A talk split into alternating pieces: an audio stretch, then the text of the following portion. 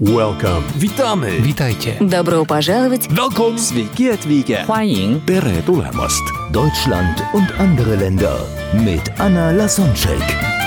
Der erste und einzige Podcast in Deutschland, Österreich und der Schweiz, der sich mit interkultureller Kommunikation beschäftigt, spannende Impulse über fremde Länder liefert, entfernte Kulturen näher bringt und erfolgreiche Menschen mit internationaler Erfahrung interviewt. Heute im Gespräch mit Anna Lasonczek, Natalia Jansen. Herzlich willkommen zum interkulturellen Podcast, den ersten Podcast in Österreich, Deutschland und der Schweiz, der sich mit kulturellen Unterschieden beschäftigt und fremde Menschen näher bringt. Äh, fremde Kulturen, fremde Kulturen näher bringt. Und heute zu Gast liebe Natalia Jansen, die mich beeindruckt hat vom ersten Blick. Ich habe sie vor zwei Wochen circa, nein, vor zehn Tagen bei Business Factory von Gedankentanken, wo auch Tobias Beck gesprochen hat und von Stefan Friedrich gegründet worden ist, getroffen. Ich habe die Frau gesehen und sofort, wow, so eine Energiebombe. Du hast so viel Freude, Glück und dabei Bodenständigkeit ausgestrahlt. Wir haben dann kurz gequatscht und ja, du bist aufgefallen, nicht nur aufgrund deines Bauchs im fünften Monat schwanger, glaube ich, bist du, sondern einfach wie, wie erfolgreich du wirkst. Ja, ich weiß, dass du Inhaberin, Gründerin, Geschäftsführerin von einem Immobilienunternehmen in der Schweiz bist und aus Kasachstan kommst. Und das Ganze, ja noch dazu, hast du zehn Jahre in Deutschland dazwischen gelebt, jetzt zehn Jahre in der Schweiz und das Ganze hast du innerhalb von 31 Jahren geschafft, mein Leben wofür sehr viele viel länger brauchen oder, oder einfach nur, nur das ganze Leben träumen, genau so was zu machen. Nebenbei so parallel modelst du und ich glaube, da habe ich bestimmt noch, da gibt es noch viele Sachen, die ich nicht weiß über dich, aber das ist sogar gut, weil dann, ja, erfahren das die Zuhörer und ich dann gleichzeitig. Wir nutzen die Zeit. Wow. Hallo, liebe Anna, so eine Ansage. Vielen lieben Dank. Und, und nicht nur bist du ähm, businessmäßig erfolgreich, sondern auch menschlich. Du strahlst so viel wirkliche Liebe und Herzlichkeit aus. Das ist einfach schön. Oh. Das ist der Schlüssel zum Erfolg, aber das erzählst du uns dann gleich. Ja, dann fangen wir an und, und von Anfang an. Du bist in Kasachstan geboren und hast dann zehn Jahre in Deutschland gelebt. Wie ist das passiert und wie kam es? Und was waren so deine ersten interkulturellen Erfahrungen? Vielleicht sogar schon in Kasachstan. Genau. Also ich bin in der ehemaligen UdSSR noch geboren. Da fängt eigentlich meine äh, multikulturelle Reise schon mal an, weil das war ja, waren ja damals, äh, alle Länder waren ja so unter einem Topf zusammengemischt. Ja. Und dann weiß ich noch, als eben diese Perestroika, also diese Wende dann gab, wurde ja Kasachstan benannt als Land und äh, da haben wir eben gelebt, aber als Deutsche, weil unsere Vorfahren richtige Deutsche sind. Und ich weiß noch, dass wir damals auch die deutsche Sprache lernen mussten, teilweise in der Schule, weil man eben uns immer gesagt hat, ja, weil ihr als ursprünglich ja deutschsprachige beziehungsweise also Vorfahren die Deutschen sind, müsst ihr auch die Sprache lernen. Und ich habe das als Kind nie nachvollziehen können. Das war für mich etwas, ich weiß nicht warum ich eigentlich immer so verschlossen war, aber wirklich die deutsche Sprache war jetzt nicht unbedingt meins. Und irgendwann mal, wo ich 13 war, haben sich meine Eltern entschlossen, nach Deutschland umzuziehen. Also wir sind dann als Spätaussiedler nach Deutschland gekommen. Ja, 13 ist gerade nicht glaube ich, der, das einfachste Alter, um umzuziehen, ne? Nein, das war, das ist ja, das, das war wirklich nicht einfach, weil das war gerade so ein Pubertätsalter. Man hat so die ersten Liebschaften gern gehabt. so die, die ersten Jungs, wo, wo man irgendwie im Visier hatte und alles erst Also hast du eine Liebe in Kasachstan gelassen? oh ja, meine Kinderliebe. Oh. Klar, also es war, es war wirklich ein ganz schwieriges Alter, um wirklich so, so einen großen Schritt zu machen ich muss ehrlich sagen, ich habe es auch nicht wirklich einfach verkraftet. Also gemäß meinen Eltern habe ich wirklich, oder bin, bin ich eher in mich gegangen. Habe sehr wenig geredet. Ich glaube, meine Eltern haben gesagt, ich habe eine Woche gar nicht geredet. Also ich war so beleidigt auf die ganze Welt. Aber nichtdestotrotz habe ich da, also wo wir in Deutschland waren, habe ich diese Ruhe irgendwie mit aufgenommen. Und ich fand es so toll. Wieso wolltest du äh, sagen, so eine Woche du nicht reden, das kann ich mir nicht Aber das, Ja, eben, eben. Das hat, das hat, dazu geführt, dass du dich auch in, in dir gekehrt bist und dann ein bisschen reingehört hast in, in dein Inneres, dich vielleicht auch auf deine Gefühlswelt konzentriert hattest ja. und was Neues entdeckt hattest. Ich muss ehrlich sagen, ich kann mich genau an diese Zeit überhaupt nicht erinnern. Deshalb weiß ich gar nicht, wie schwer es für mich so war. Ein kleines Trauma, das man dann vergisst und verdrängen will, ja? Ja, ja. Vor allem, wir, also man wurde wirklich ins kalte Wasser geschmissen. Ich war gerade am Anfang des Schuljahres dann in Deutschland angekommen und ich glaube, nach, es waren irgendwie zweieinhalb, drei Wochen, wo wir in Deutschland waren, wirklich, also ich habe zwar Deutsch in der Schule gelernt, aber außer Hallo, ich heiße Natalia und komme aus Kasachstan, konnte ich wirklich nicht mehr sagen. Und dann musste ich wirklich einfach sofort in die Schule, ohne dass ich irgendwie darauf vorbereitet war. Und dann bin ich in diese Klasse reingegangen. Ich werde es nie vergessen. Ganz, ganz viele das war welche Augen. Siebte Klasse? Siebte Klasse, genau, siebte Klasse. Und dann waren da ganz viele Augen, die mich fragend angeschaut haben und ich konnte wirklich nichts sagen, gar nichts.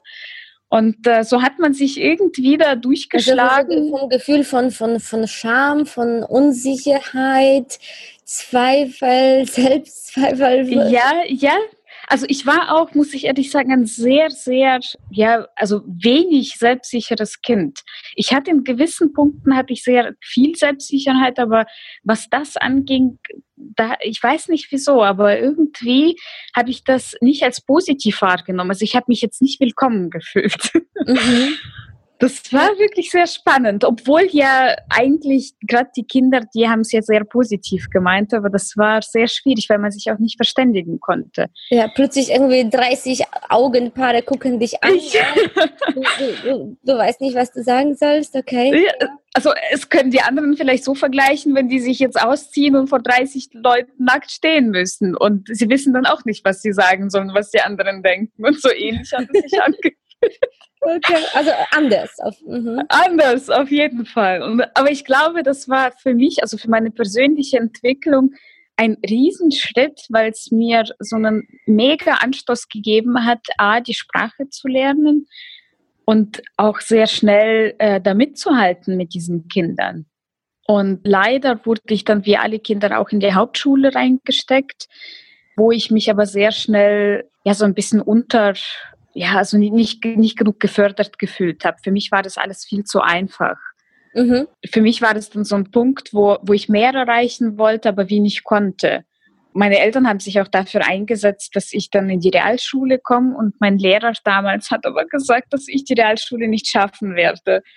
Und wir ja, haben wirklich so ein Schrei ja, sehr nett von ihm. Und wir haben so ein Schreiben erhalten, was für mich natürlich als Kind, vor allem so ein pubertierend, also Kind, ich meine, ich war so ein pubertierendes Teenager, fand ich extrem schwierig, das aufzunehmen. Im Erwachsenenalter das klingt das natürlich alles viel einfacher. Aber was stand da war das in dem Brief? Dass ich noch nicht genug in Deutschland lebe und die Sprache noch nicht genug beherrsche und wahrscheinlich in Hauptfächern wie Deutsch Probleme haben werde, obwohl ich in Mathematik sehr gut war.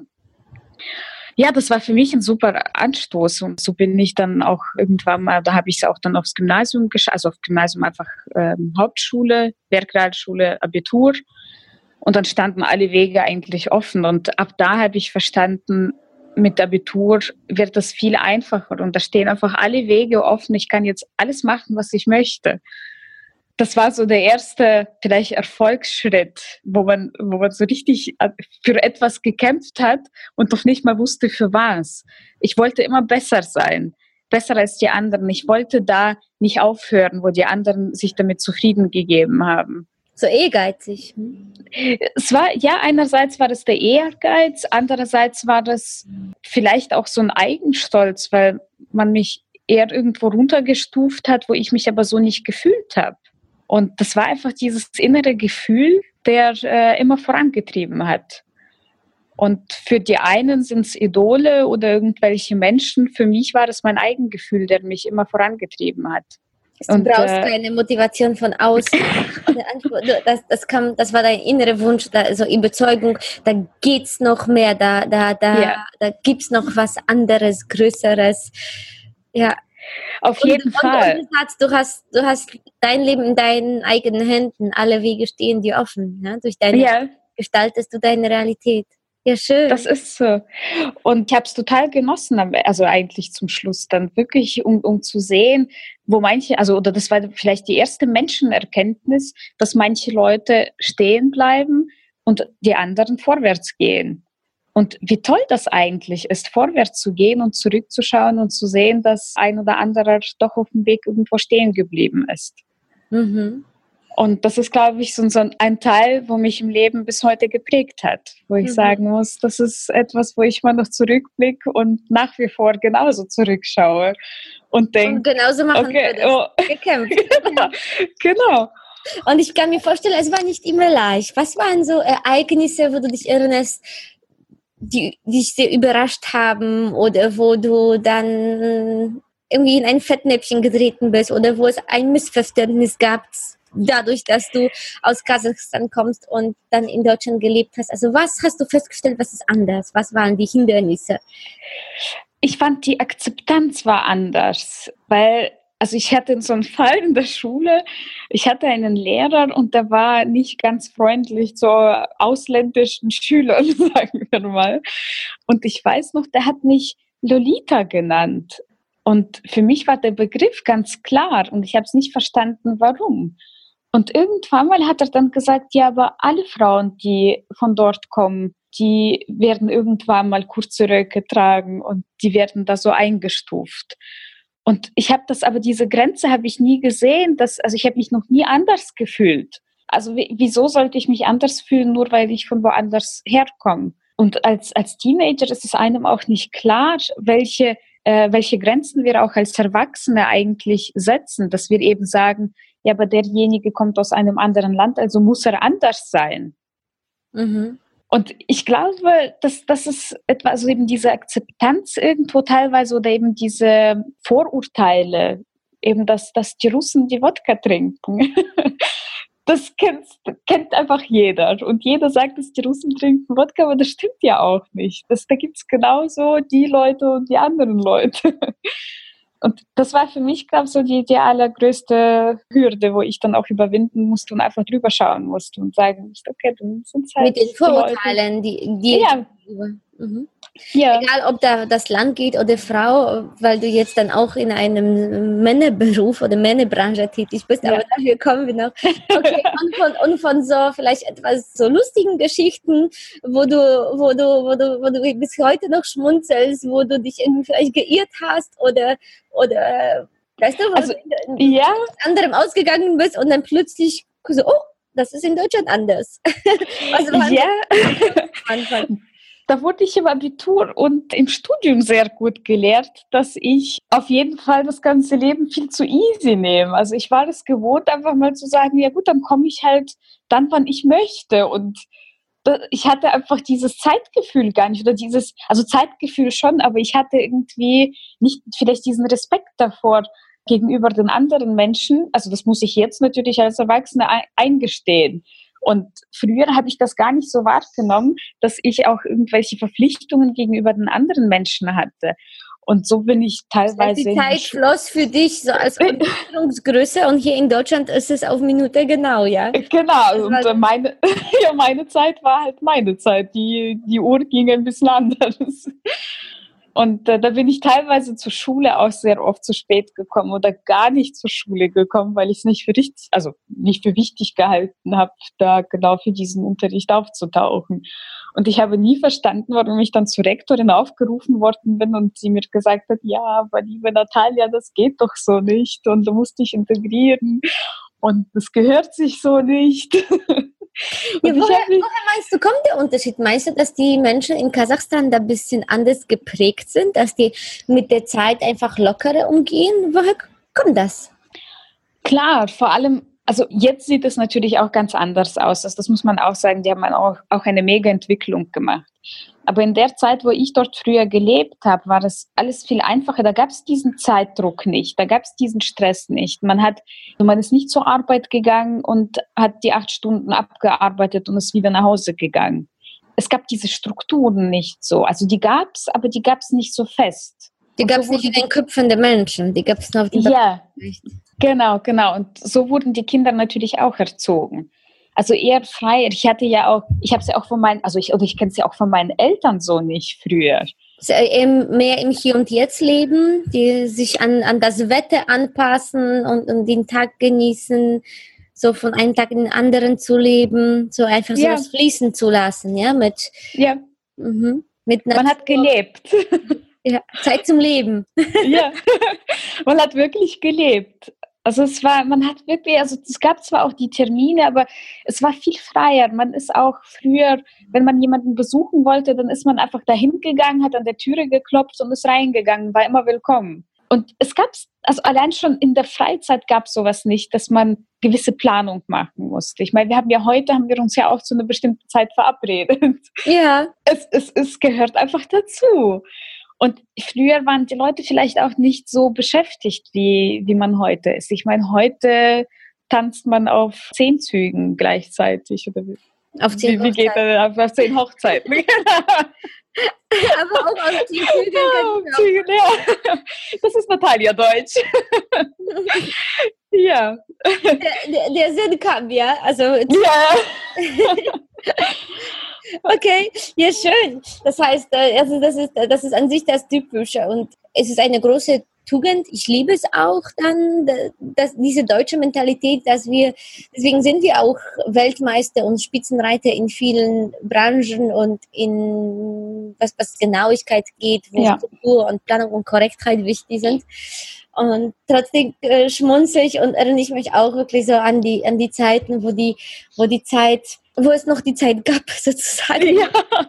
Aber das, das lerne ich jetzt wieder, so im Hier und Jetzt zu leben und mehr Sachen fließen zu lassen und klar, so Zeitfenster zu planen, aber auch mehr Zeitpuffer zu planen, um dann ja Zeit zum Leben dazwischen auch für mich zu nehmen. Absolut, absolut. Du hast total recht. Also ich finde, das ist auch, oder viele Menschen vergessen zu leben. Und auch diese gewisse Art von Pragmatismus, die muss im Alltag sein, auch in diesem geplanten oder durchgeplanten Alltag. Mhm. Äh, ich, ja, das, das muss einfach sein. Morgen geht's weiter im Gespräch mit Natalia Janssen.